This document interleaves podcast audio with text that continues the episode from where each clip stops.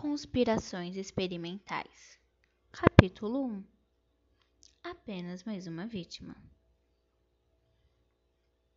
Dia 10, setembro de 1990. Hoje minha irmã me disse que estava péssima nos últimos dias, porém ontem mesmo eu vi ela em uma festa. Aparentemente ela não podia sair de casa, então mandei entregarem os remédios na casa dela. Dia 12, setembro de 1990. Fui visitar minha irmã para ver se ela havia melhorado.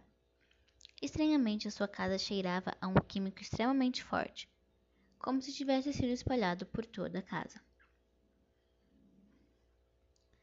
Após sair da casa da minha irmã, fui trabalhar e, como de costume, peguei um ônibus e lá estava minha irmã. Era impossível, embora eu tivesse quase certeza que era ela preferi acreditar que era alguém muito parecido. Dia 13 de setembro de 1990. Logo pela manhã, eu recebi um convite pelo correio para uma festa que ocorreria na cidade dia 17. Como era meu dia de folga, fui às compras. Acabei comprando produtos para o meu cabelo, porque queria estar com ele maravilhoso no dia da festa. Dia 13 de setembro de 1990, às 14h45. Minha irmã me ligou dizendo que estava bem e que havia recebido um convite para a mesma festa que eu.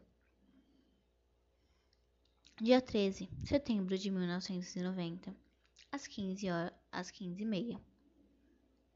Lavei meu cabelo e agora estou deixando o produto que comprei agir. Dia 13 setembro de 1990, às 15h45.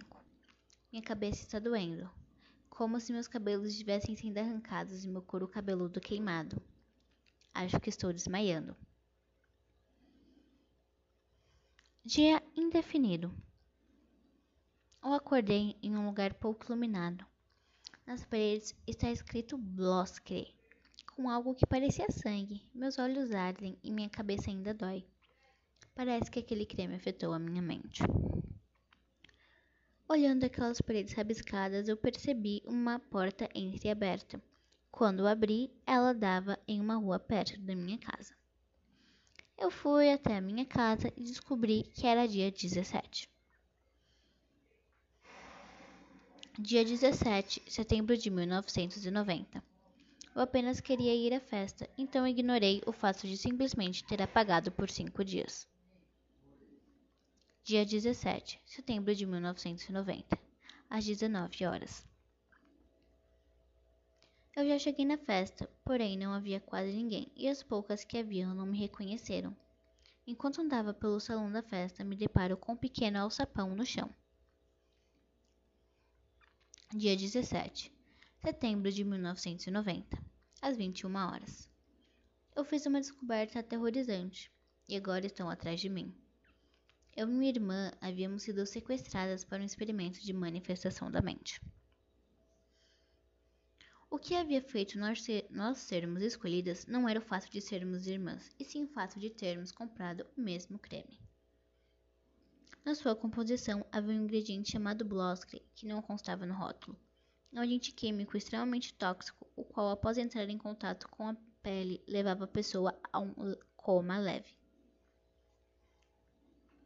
Dia indefinido. Eu ainda estou escondido em laboratórios vazios. Acho que hoje seria 17, acho que hoje seria dia 19, porém não tenho certeza alguma. Olhando alguns papéis que achei, descobri o intuito desses experimentos. É como se o nosso corpo verdadeiro fosse conservado enquanto nossa mente está manifestada em um clone. Aparentemente será impossível descobrir a origem desses clones, porque os dados deles estão salvos em uma rede de dados de outro país. Dia 21 de setembro de 1990. Depois de um tempo, eu saí na rua novamente. Agora estou hospedado em um hotel barato da cidade vizinha. Parece que aos poucos estão tentando desconectar a minha mente.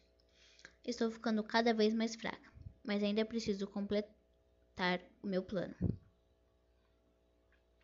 Ele se baseia em outros arquivos que eu encontrei, que dizem o local onde o corpo das pessoas sequestradas ficam.